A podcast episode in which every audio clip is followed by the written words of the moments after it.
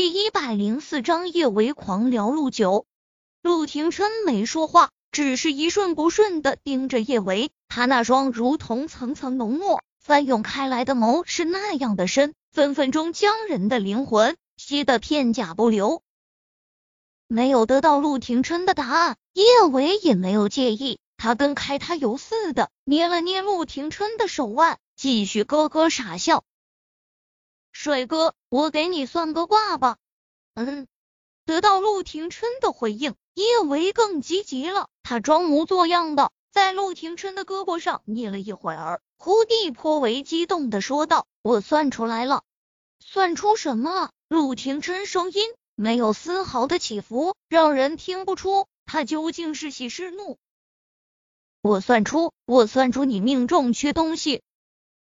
叶维煞有介事的说道：“真有几分神棍的模样。”缺什么？陆廷琛继续追问。江墨尘还是第一次见陆廷琛对一个女人这般有耐心，惊得差点儿断掉下巴。随即心中则是浮现出了说不出的危机感。陆九该不会是真看上了他的维维小仙女，要跟他抢吧？不行。他要守护他的小仙女。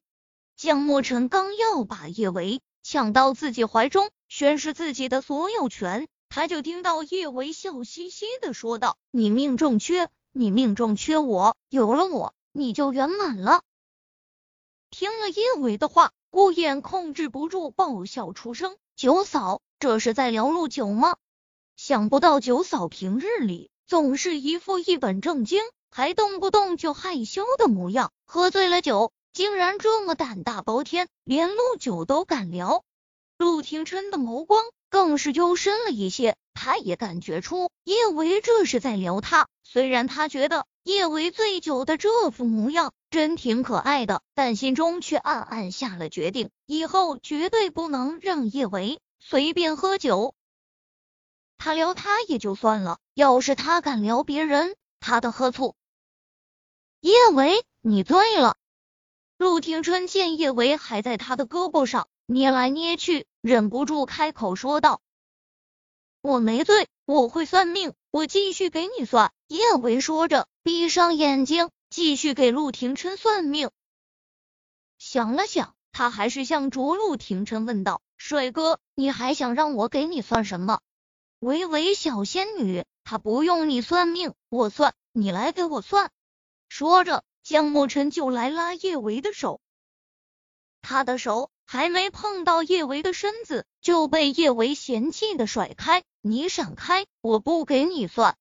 江墨尘一脸的受伤，弱弱问道：“为什么？”因为叶维忽的转过脸，他无比认真的看了江墨尘好几眼，随即又是无比认真的说道：“因为你长得丑。”噗。听了叶维这话，顾燕再也控制不住，直接笑抽了筋。九嫂喝醉酒的样子，真是真是太可爱了，竟然嫌弃江墨尘丑。话说江墨尘长得还真不丑，海城四少那一个不是人中之龙，随便拎出去一个就能比得娱乐圈中的顶级男神都黯然无光。他们这几个人。都是被捧着长大的，现在被人说丑，江墨尘怎么可能受得了？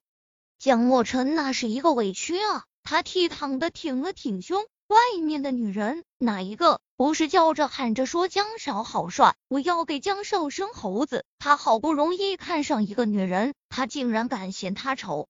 江墨尘幼小的心灵受到了一百二十万点的暴击。江墨尘觉得刚才一定是叶维没看清楚，他上前一步，扬着那张被陆廷琛揍得青紫相接的俊脸，不甘心的问道：“维维小仙女，你好好看看，我长得一点儿都不丑，你给我算一卦好不好？维维小仙女，你就给我算一卦嘛。”叶维的唇角使劲抽搐了几下，他那双迷蒙的醉眼中的嫌弃怎么都遮不住。他用力抓住陆廷琛的胳膊，偷偷瞧了江墨尘一眼，随即自言自语道：“我都说了，我不给丑人算卦，他还总是缠着我，这是不是就是传说中的丑人多作怪。丑人多作怪，江墨尘被伤害的直接石化。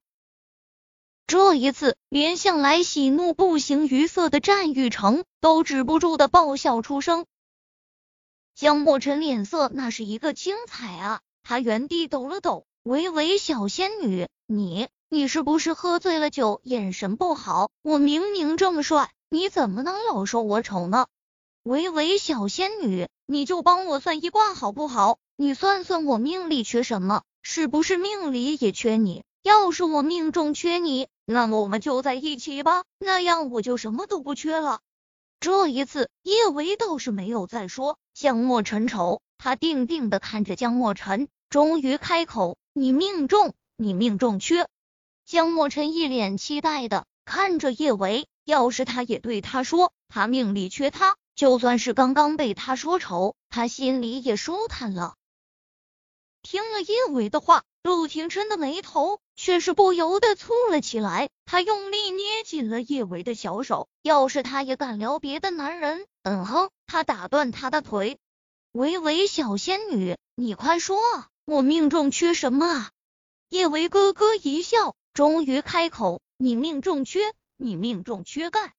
江墨尘那是一个受伤啊。他说陆九命中缺他，却说他命中缺钙。他就这么被人嫌弃吗？江墨尘还没有抚平自己幼小的心灵的创伤，又听到叶维悠悠说道：“还缺脑子，还缺，还缺。”江墨尘捂住耳朵，不想再听了。哈哈哈哈！顾衍和战玉成同时爆笑出声，陆廷琛的俊脸瞬间多云转晴，眸中宠溺如水。嗯。江二的确是缺脑子，他的女人总是一语中的。喂喂小仙女，我哪里缺脑子了？喂喂小仙女，我跟你说，我很聪明的。我江墨尘话还没有说完，陆廷琛就已经将叶维打横抱起，快步往包厢外面走去。江墨尘不敢置信的盯着陆廷琛的背影，他好不容易捡回来的小仙女。就被陆九这厮给抢走了。陆九这厮这么多年没碰过女人，一定憋得近乎爆炸。他的小仙女落在他手中，肯定得贞洁不保。不行，他必须得保护他的小仙女，把他的小仙女抢回来。这么想着，江墨尘捂住自己的脸，无比英勇上前。陆九，放开他，朋友妻不可欺，她是我看中的女人。我不许你对她图谋不轨！见陆廷琛理都不理他，继续往外面走。江墨尘握住自己那不停发抖的右手，咬着牙嘶吼：“陆九，你要是不想这里血流成河，你就放开我的小仙女！